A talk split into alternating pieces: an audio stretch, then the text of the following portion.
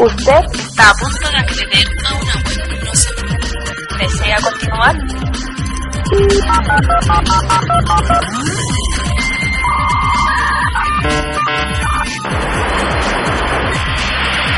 Acceso autorizado.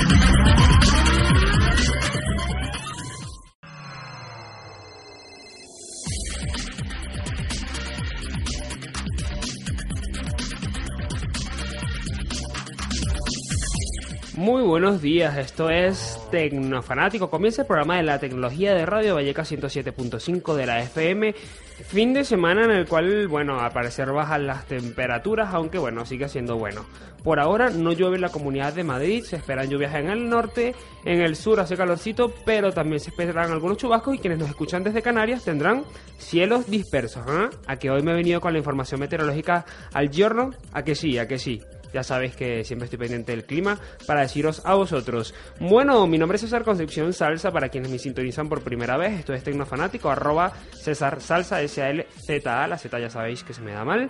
Y el Twitter del programa, arroba Soy Tecnofan. Igual nos pueden conseguir también en Facebook. Por supuesto que dudas, preguntas y todo lo demás a través de nuestro Facebook y de nuestro Twitter en directo. Hoy vamos a estar hablando con Álvaro Valladares, nuestro experto por supuesto en social media y sobre todo en marketing, porque nos va a estar explicando un poco sobre cómo debemos enfrentar las páginas web y los blogs de forma corporativa y hacer que estos sean totalmente vistosos, visibles, para que las personas que lleguen a ellos se queden en la página, naveguen dentro de ella, no le tengan miedo y consigan todo lo que realmente desean de esa página.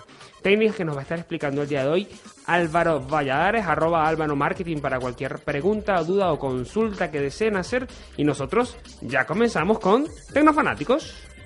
Comienza Tecnofanáticos, el programa donde la tecnología está expuesta y dispuesta.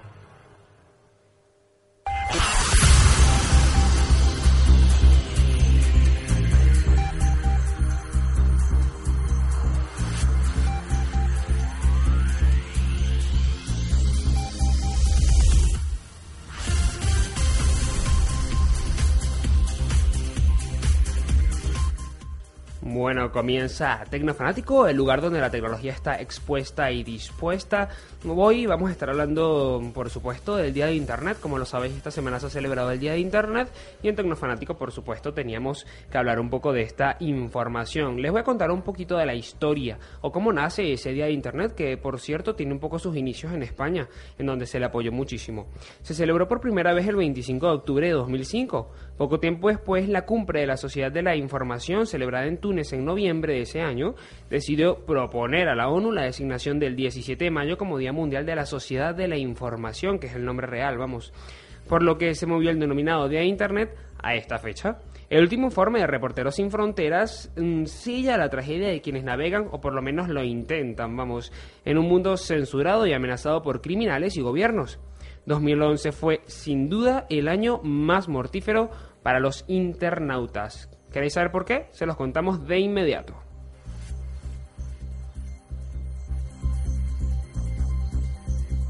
Censura por los violentos o los gobiernos en América Latina. Por ejemplo, países como Cuba, en los cuales solo los funcionarios y personas afines al Partido Comunista pueden acceder libremente a Internet.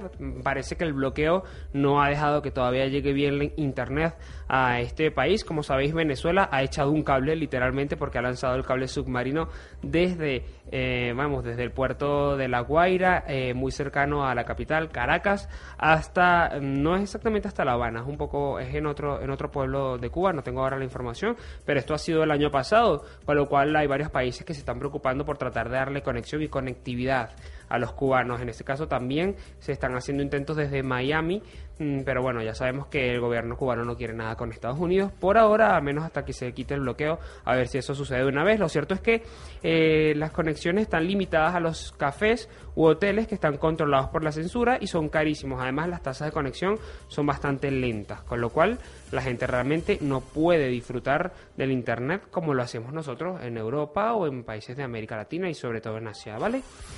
Mm, México, por ejemplo. Opinar libremente en la red puede ser demasiado peligroso debido a que los narcotraficantes buscan acallar a periodistas y blogueros. En México, bueno, un país que todos diríamos, bueno, tendrán internet, ¿no?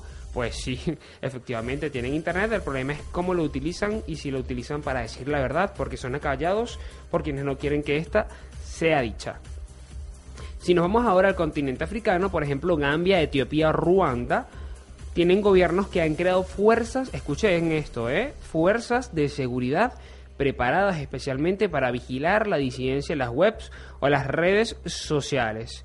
En Somalia, por ejemplo, han muerto al menos 27 periodistas en ataques selectivos por expresarse en la red, es decir, decir valga la redundancia, en la red la verdad o intentar por lo menos que se sepan algunas informaciones que tal vez no dañan directamente a alguien, pueden ser tomadas de forma negativa en los países de África, en donde se censura directamente el derecho a expresarse a través de Internet y me imagino que será peor en los medios de comunicación tradicionales. En Sudán, por ejemplo, las autoridades se infiltran en los sitios web de grupos juveniles como Girifna o Juventud para el Cambio y utilizan su contenido como excusa para detener a los activistas, según ha denunciado Amnistía Internacional. Además de la censura en África y otros países, aún en vías de desarrollo, por, navegar por Internet es simplemente inaccesible para la mayoría de la población por falta de recursos, infraestructura o alfabetización, según dice este informe de Reporteros Sin Fronteras.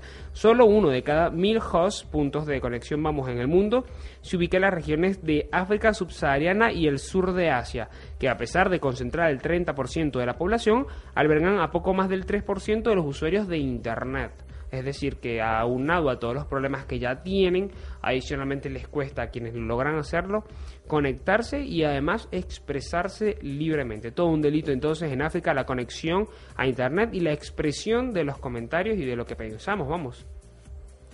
Vamos ahora a Asia, porque Asia siempre hemos dicho que es muy desarrollado, pero si llegamos a China o a Pakistán, por ejemplo, son puntos rojos en este informe de Reporteros Sin Fronteras, ya que la censura internacional en estos países es bastante conocida. Por ejemplo, eh, se lleva a cabo a través de los ISP, que son los proveedores de Internet que conocemos vulgarmente, vamos, y estos ¿Cómo, ¿Cómo, funciona la censura en Asia? Pues a través de los proveedores de Internet se limita el acceso a algunas páginas web y además se restringe el alojamiento a diferentes portales. Es decir, eh, si el gobierno chino no considera que un portal deba estar en Internet, eh, solicita a los proveedores de Internet que no le den acceso o, domin o un dominio, más bien un alojamiento, con lo cual pues este, este portal no puede funcionar en ese país.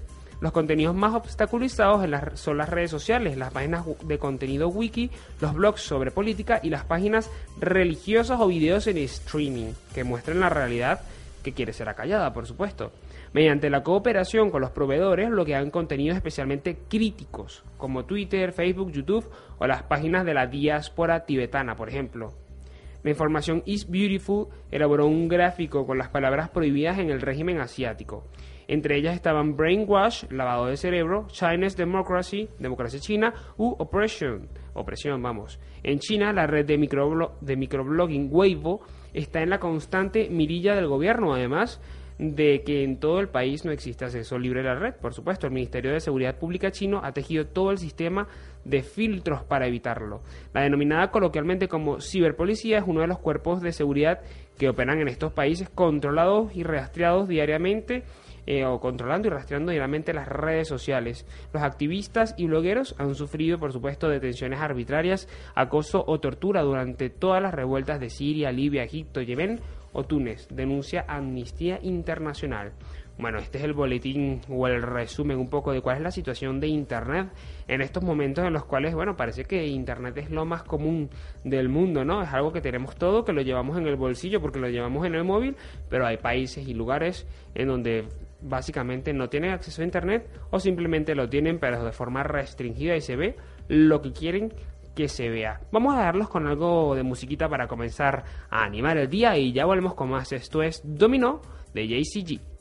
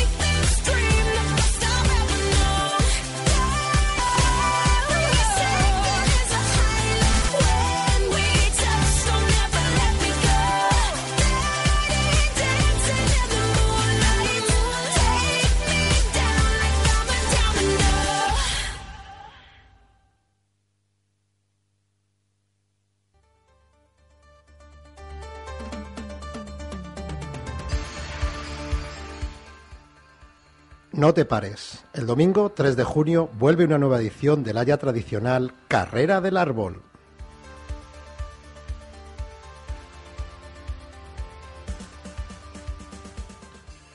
Una carrera no competitiva por las calles de Vallecas, con el objeto de hacer un poco de deporte y pasar un domingo de una manera sana y divertida.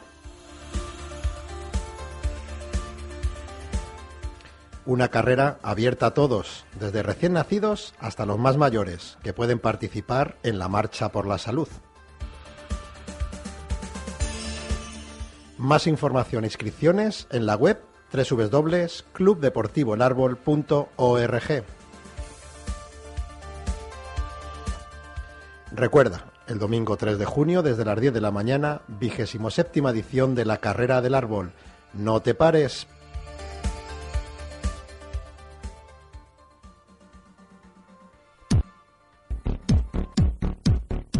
Participar en Tecnofanático en directo es muy sencillo. Escríbenos a arroba soy tecnofan en Twitter o en Facebook, facebook.com barra soy tecnofan. Conéctate y exprésate.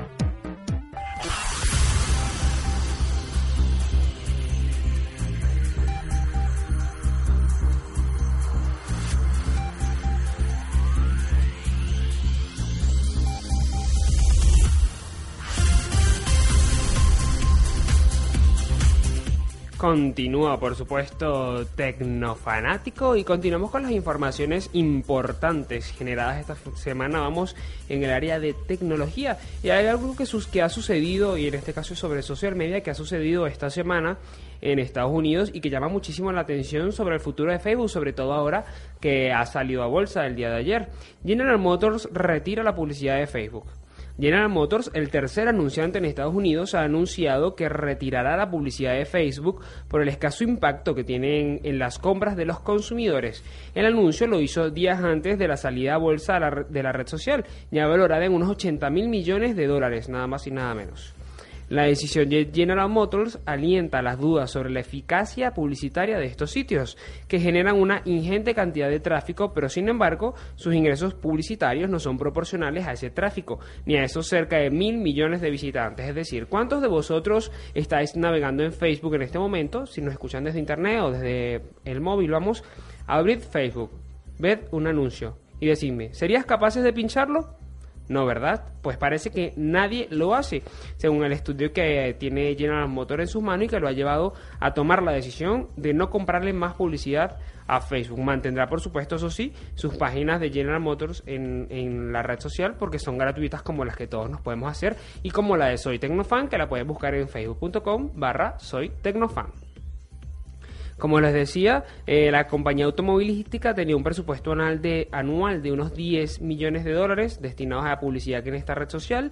Y la competencia Ford ha confirmado que seguirá, sí que seguirá en Facebook y destina el 20% de su presupuesto a marketing digital y en este caso parte de ello va a Facebook. La retirada publicitaria de General Motors coincide con una encuesta de APCNBC en donde el 83% de los encuestadores dice que casi nunca o nunca abren una publicidad en Facebook. Su actitud contrasta con el dato de que el 40% sí que abren enlaces de otro tipo, fotos o promociones. En la misma encuesta se señala que solo el 13% confía completamente o mucho en esta red social. Para que toméis en cuenta un poco entonces cuando vayáis a hacer campañas de marketing o de internet, si realmente vale la pena pagarle a Facebook cuando al parecer nadie confía en estos enlaces o les aburre la publicidad de Facebook.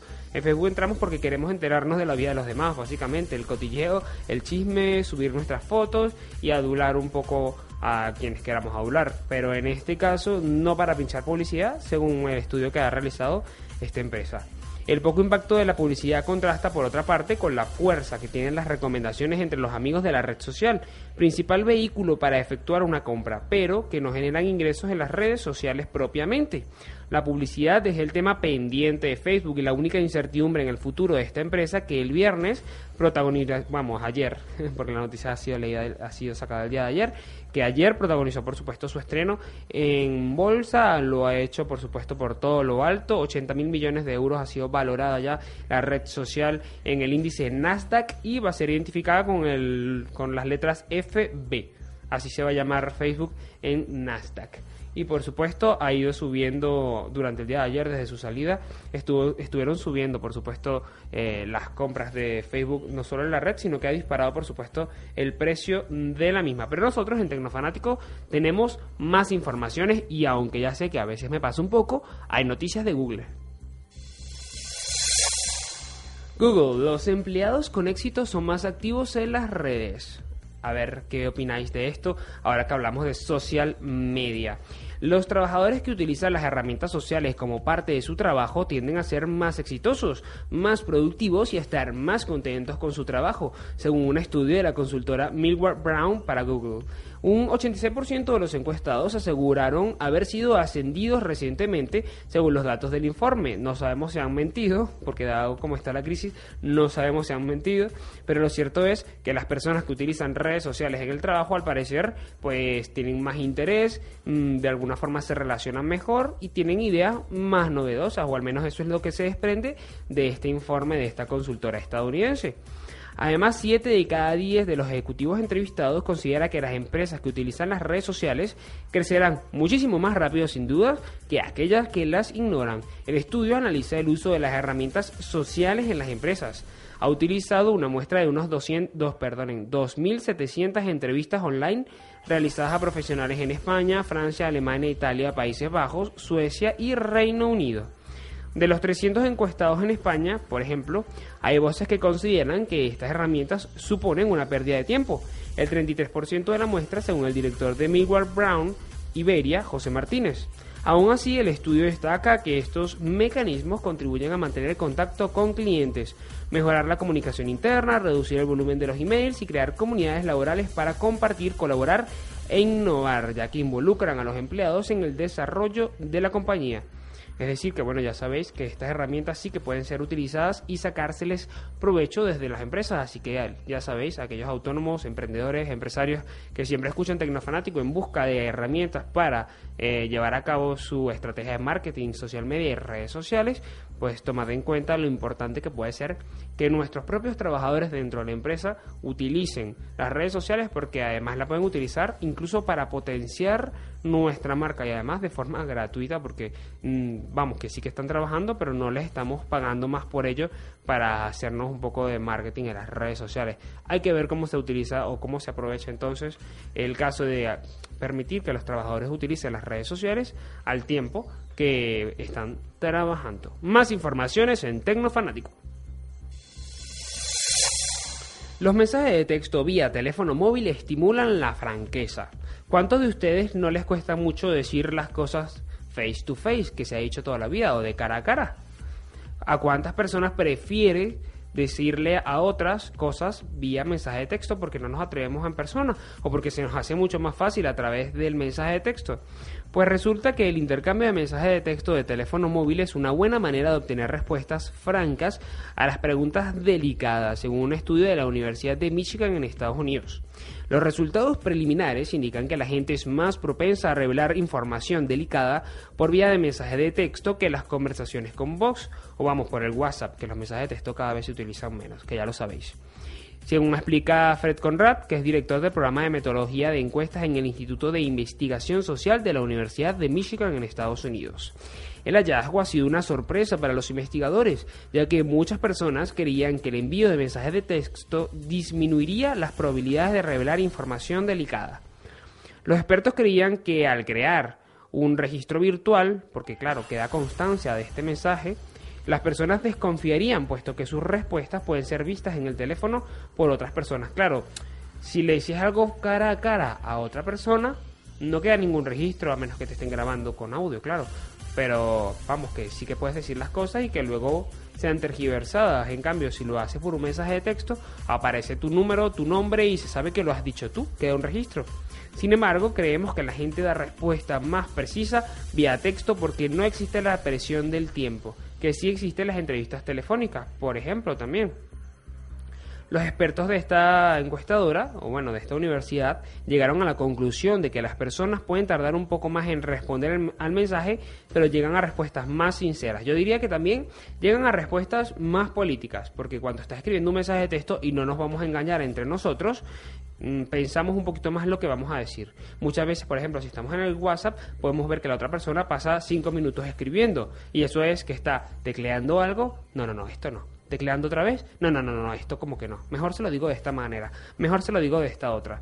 Entonces puede resultar un poco más difícil el, escribir mensaje de texto, a pesar de que, por supuesto, se hace más fácil la comunicación. Tenemos más informaciones en Tecnofanáticos y continuamos. Los smartphones ganan terreno y en España un 44% de la población ya posee uno. ¿Vosotros ya tenéis un smartphone? Seguramente sí, porque muchos de, de, ustedes, de vosotros, vamos, que ya sabéis que me cuesta un poco el español de Castilla, como digo yo, eh, pues muchos de vosotros seguramente nos, nos, están escuchando desde un teléfono inteligente, probablemente desde un iPhone o, un Android, desde una aplicación llamada TuneIn o de alguna otra que sirva para escuchar radio y estén escuchando Radio Valleca 107.5 de la FM. Pues los teléfonos inteligentes siguen su ascenso imparable, así se desprende de un estudio que ha realizado Google otra vez sobre el estado de implantación de este tipo de dispositivos en 40 países, entre ellos Argentina, Brasil, España, Estados Unidos y México, donde estos aparatos ganan cada vez más terreno. Google publicó las estadísticas actualizadas a través de su portal Our Mobile Planet, una web que lanzó en octubre del 2011 y que permite combinar diferentes variables y crear gráficas con el fin de entender mejor cómo se emplean esos dispositivos. Según la investigación realizada, un 44% de la población española posee un teléfono inteligente, 11 puntos más que el año pasado aunque por supuesto es un porcentaje muy similar, por ejemplo, al de Estados Unidos y Nueva Zelanda, Dinamarca, Irlanda, Países Bajos y Suiza. Por ejemplo, es mucho mayor en Australia, Reino Unido, Suecia y Noruega, donde uno de cada dos residentes ya tiene un smartphone. Y por supuesto, esto se dispara, pero muchísimo, en los países más ricos de Oriente Medio. En América Latina, el 24% por ejemplo de los argentinos tienen un teléfono inteligente, el 20% de los mexicanos, el 14% de los brasileños y yo diría que en Venezuela también porque todo el mundo usa BlackBerry. Ahí hay una especie de BlackBerry manía y a todo el mundo le encanta enviar pins. Así que creo que en Venezuela también deben tener bastante potencial a pesar de que no está dentro de este estudio. Nosotros vamos a hacer una pausa musical que es lo que corresponde y al regreso vamos a hablar un poquito de ciencia también y más adelante por supuesto recordad la entrevista de Álvaro Valladares porque arroba Álvaro Marketing nos va a estar hablando sobre cómo hacer que nuestras webs y nuestros blogs corporativos realmente luzcan como la gente desea para poder quedarse dentro de esa página y conseguirlo todo sin aburrirse. Ya volvemos entonces con más de Tecnofanático, algo de Britney Spears y volvemos.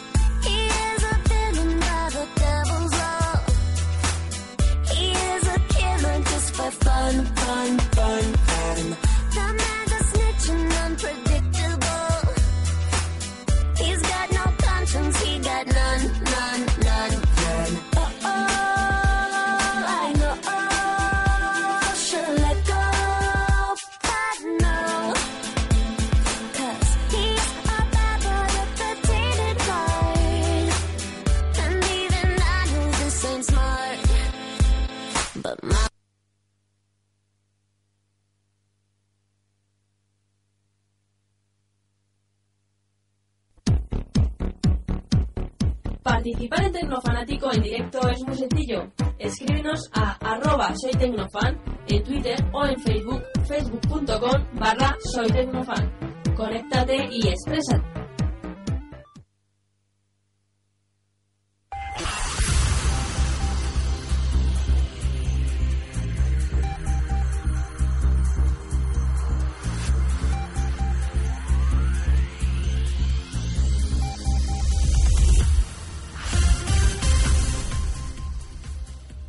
Bueno, Volvemos aquí a Tecnofanático, teníamos a Britney Spears de fondo y ahora mm, tenemos algunas informaciones interesantes de ciencia. Y hay un último minuto, ahora yo revisando las páginas web de información, elmundo.es, abortado el despegue hacia la plataforma de la, vamos, la plataforma espacial de la primera cápsula fabricada por una empresa el lanzamiento de la cápsula Dragón. Para quienes sois frikis y fanáticos de la tecnología y de la ciencia, seguramente lo saben, y para quienes no, les contamos rápidamente parte de esta información. La entrada de la iniciativa privada de la carrera espacial no termina de dar el paso en firme. El lanzamiento de la primera cápsula, fabricada por una empresa que iba a despegar rumbo a la Estación Espacial Internacional ISS desde Cabo Cañaveral en Florida a las 4 y 55 de esta madrugada, más o menos a las 11 de la mañana en España, ha sido abortado en el último momento, según informó la agencia espacial NASA. La cuenta atrás en Cabo Cañaveral se llevó a cabo y todos los sistemas parecían funcionar normalmente, pero siempre hay un pero, los motores no se encendieron y minutos después la NASA indicó que se había suspendido el lanzamiento. La iniciativa todavía fallida parte de Elon Musk, un ingeniero sudafricano que se hizo de oro con la venta de PayPal y divide ahora su tiempo entre su compañía de coches eléctricos y su voluntad de convertirse en el nuevo rey de la carrera espacial. Su sueño es fundar una colonia en la superficie de Marte, pero eso todavía le queda lejano porque no ha podido despegar del planeta Tierra, vamos. De momento, su primer paso es enviar una nave con media tonelada de agua y alimentos a la Estación Espacial Internacional. El lanzamiento se presenta como un hito por muchos motivos, pero el más importante es que inaugura la nueva era de la carrera espacial, una era que deberán liderar visionarios como Musk por el repliegue de los gobiernos y los recostes presupuestarios, que han convertido el espacio en un lujo que el contribuyente no se puede permitir como lo hacía la NASA años atrás. La cápsula por ahora no tripulada que Mox se proponía enviar al espacio responde al, nombre de Dragón y su vuelo forma parte de un plan diseñado por la Casa Blanca para eximir a la NASA de sus misiones más rutinarias y centrar sus esfuerzos en otras empresas. La compañía de Mox se llama SpaceX o SpaceX, Espacio X, y en 2008 firmó un contrato por 12 vuelos, sus responsables se comprometen a llevar viveros y experimentos a la estación y reciben a cambio unos 1.200 millones de euros, una cifra que se multiplica por dos si todas las misiones se completan con éxito. El SpaceX tiene su sede en un hangar californiano y tiene en nómina a unas 1.700 personas. La mayoría son ingenieros veinteañeros que trabajan en un entorno sin despachos. En el vestíbulo se puede ver una fotografía de Marte y un retrato de Werner von Braun, el científico alemán que creó el cohete v, perdonen, V2 para los nazis y se redimió luego mm, diseñando el cohete que llevó al hombre a la luna. Entonces estas son algunas de las informaciones de último minuto que se pueden leer en la parte de ciencia y tecnología del mundo. Pero siempre hay más informaciones que podemos destacar y las tenemos aquí en Tecnofanáticos.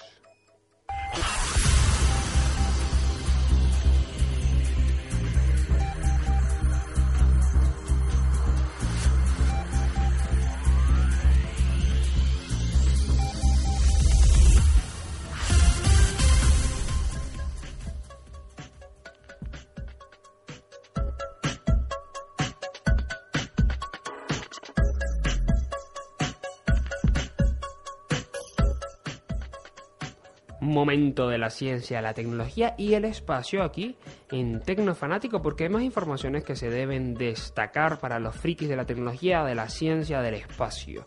El eclipse solar anular del domingo, vamos de mañana, no se verá en Europa, solamente en América del Norte y en Asia.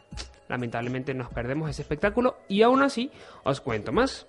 La luna pasará por delante del sol el próximo domingo 20 de mayo y causará un eclipse solar anular que podrá verse desde el sureste de Asia por el Océano Pacífico hasta la parte occidental de América del Norte, según informa la NASA. Es decir, esto va a ser un espectáculo que seguramente mm, van a ver muchas personas en Estados Unidos. El eclipse anular tiene lugar cuando la sombra de la luna no alcanza a cubrir totalmente el Sol y el astro se ve como un anillo luminoso, es decir, vemos oscuro el centro y alrededor una especie de aura amarilla, como se puede ver en las fotos que ya están circulando por internet, la verdad bastante, bastante bonito.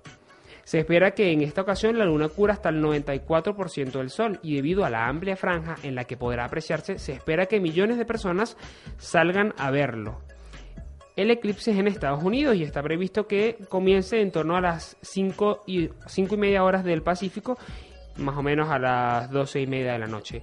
Y un proceso que durará al menos dos horas. La luna irá cubriendo, vamos, el sol, dejando pasar solo unos rayos solares que dibujarán este anillo en el cielo y que, bueno, va a tener una trayectoria de anularidad. Es decir, la franja por la que pasará tendrá unos 321 kilómetros de ancho, pero atravesará varios centros urbanos como Tokio, Medford en Oregon, Chico en California, Reno en Nevada, Albuquerque en Nuevo México y Lubbock en Texas, la mayoría de ellos ciudades de Estados Unidos como ya lo sabéis. La NASA ha indicado que muchos clubes astronómicos han organizado actividades para el público con telescopios y recuerda al público que tome precauciones para no mirar el eclipse sin un filtro, ya que la luz del sol ampliada puede causar lesiones oculares graves.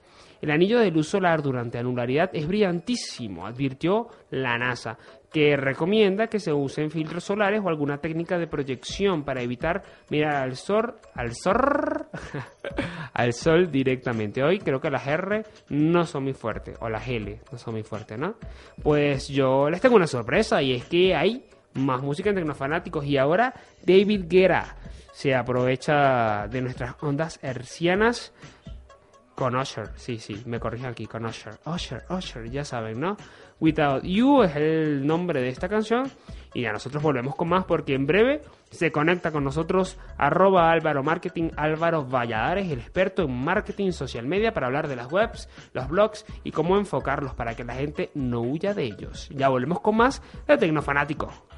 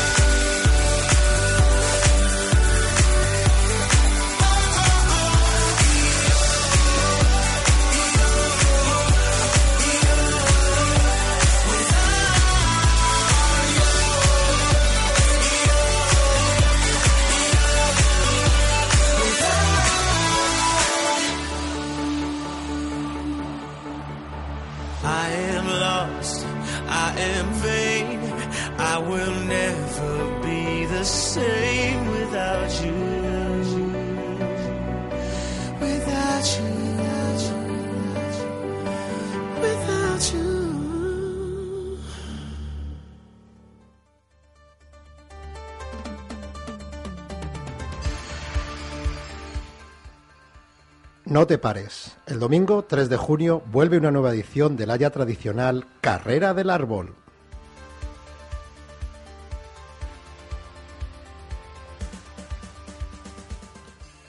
Una carrera no competitiva por las calles de Vallecas, con el objeto de hacer un poco de deporte y pasar un domingo de una manera sana y divertida. Una carrera abierta a todos, desde recién nacidos hasta los más mayores, que pueden participar en la Marcha por la Salud. Más información e inscripciones en la web www.clubdeportivoelarbol.org. Recuerda, el domingo 3 de junio, desde las 10 de la mañana, vigésimo séptima edición de la Carrera del Árbol. No te pares,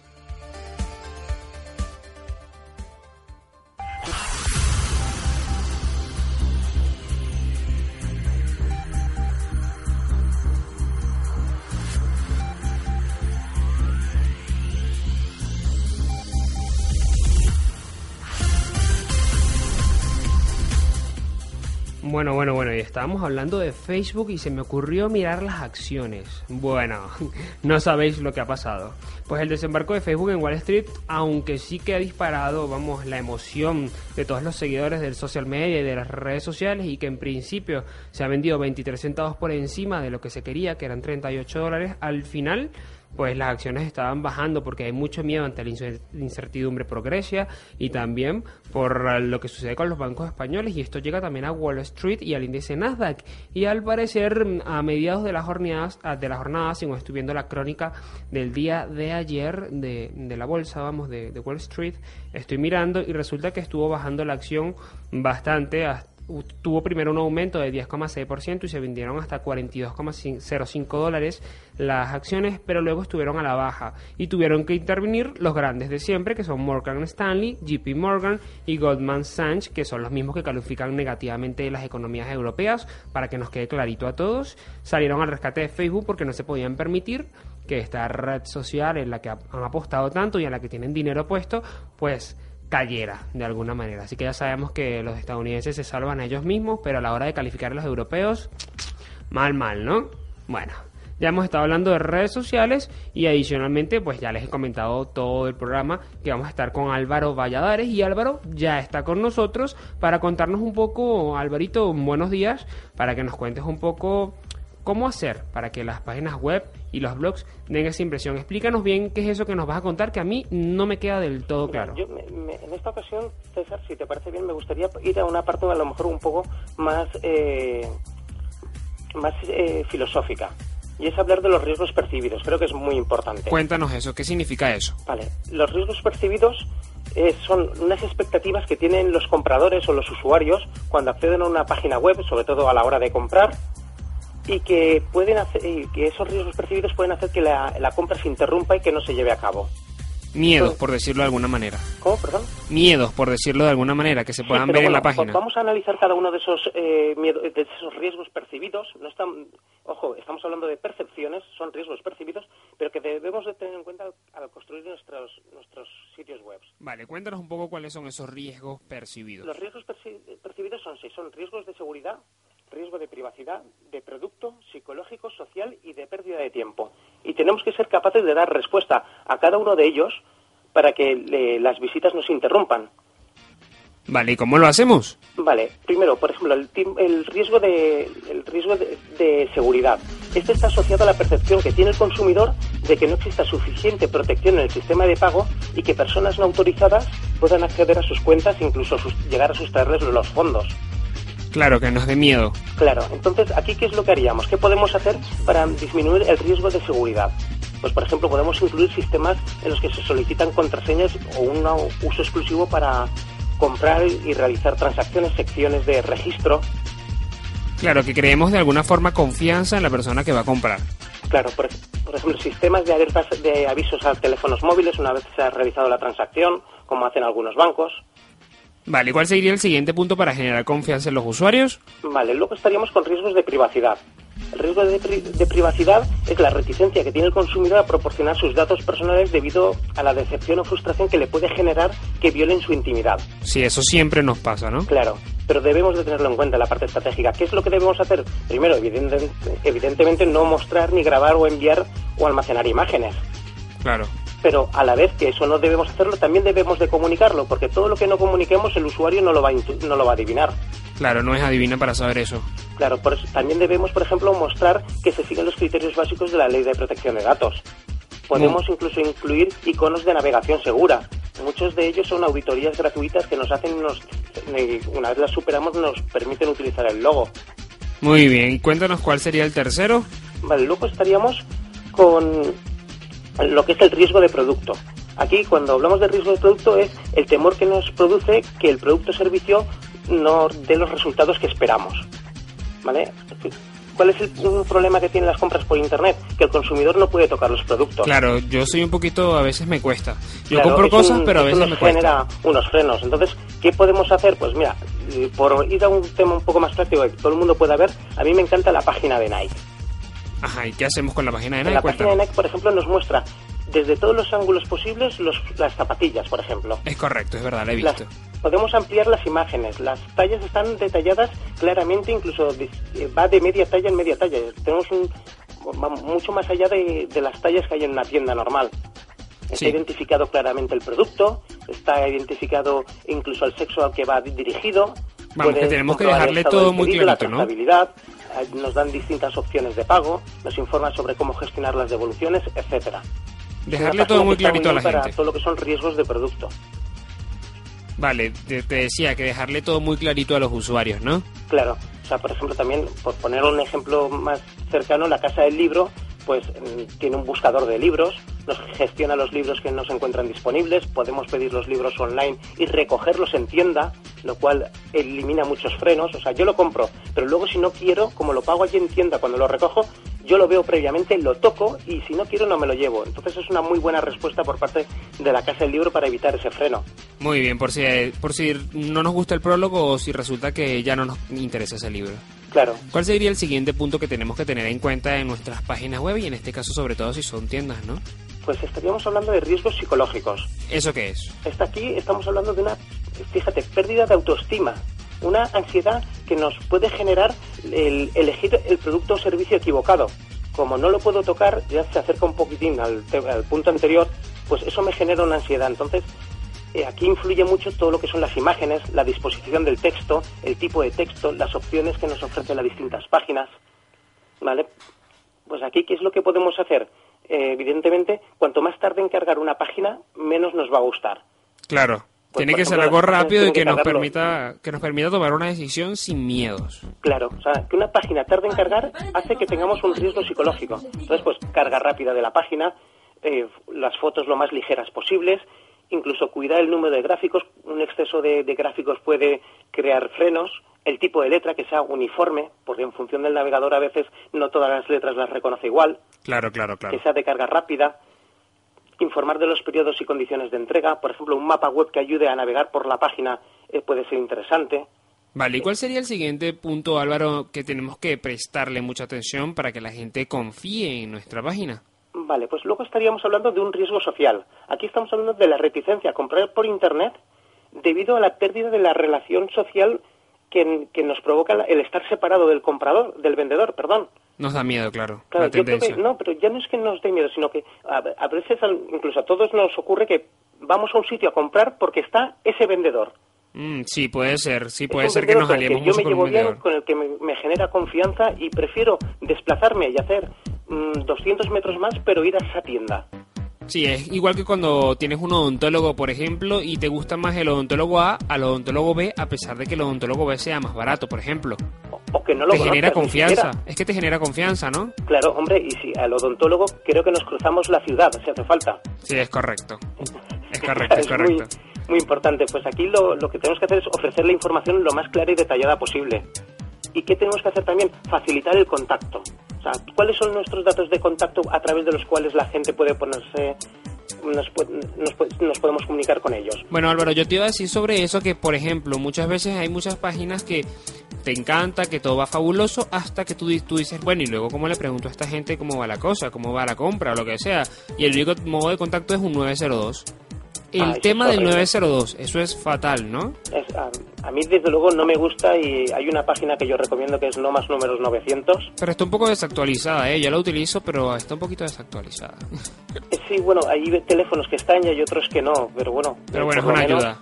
Pero, Yo, desde luego, los que no encuentro no, no me molesto en llamarles. claro, pero lo que Y- te quería decir es, el caso, el, ti- el caso de que el teléfono de contacto sea un 902 también puede arruinar una venta.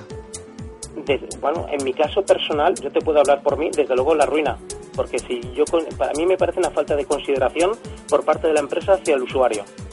Claro, porque quiere decir que yo para preguntarte algo te tengo que pagar, pero para comprar Claro. no. Me lo pones todo muy fácil. Así que yo, si tú pretendes hasta monetizar el momento del contacto, no me interesas como vendedor. Claro, claro. Bueno, entonces en resumen tenemos que tener en cuenta todos estos puntos. El social creo que es uno de los factores más importantes, la confianza que tenemos que generarle a nuestros usuarios o clientes para poder de alguna forma vender ese producto o lo que deseemos colocar en nuestra página o blog, ¿no? Sí, exacto. Y luego pasaríamos, bueno, luego tendríamos todo lo que es eh, riesgos de pérdida de tiempo, pero eso es más intui- intuitivo. A fin de cuentas son más o menos los mismos eh, acciones que hacemos para temas de los, cómo superar los riesgos psicológicos, serían parecidos para la pérdida de tiempo. ¿Cómo sería eso? Pues, por ejemplo, lo, lo mismo que explicar los tiempos de espera cuando compra uno un producto. Sí, es verdad. Por ejemplo, yo soy muy asiduo a comprar en Amazon desde siempre en América Latina cuando viví en Venezuela.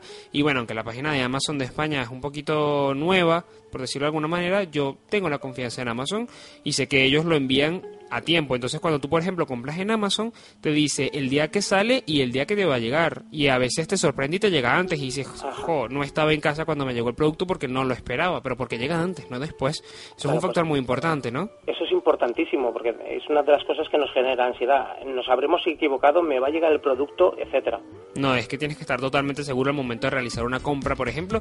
Y bueno, eso ya en caso de que sean tiendas por internet o que los productos se sirvan únicamente en la vida digital. Álvaro. Eso es, por si tus oyentes quieren consultarlo, a mí me gusta también mucho cómo lo pone en la página del Corte Inglés. Hay una que pone gastos de envío y plazos de entrega. Pues mira lo que vamos a hacer, Álvaro. Del número de artículos, lo que te va a costar los gastos de envío y el tiempo de espera. O sea, lo tienes todo detallado. Por Qué tener bien. otro ejemplo cercano.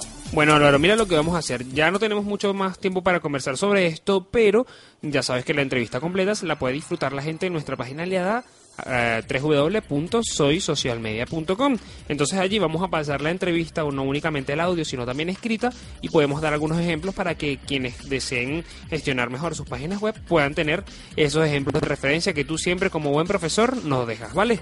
vale, perfecto. Muchas gracias Álvaro por haber estado con nosotros y bueno, pues en otra oportunidad volveremos a hablar de estos temas que siempre nos traes y que ya sabes que están relacionados con el social media y que ayudan mucho a los emprendedores.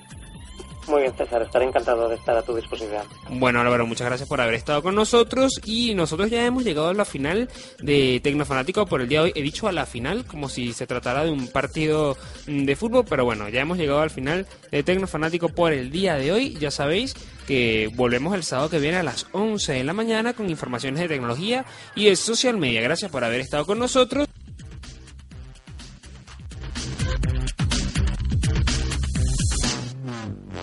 Well,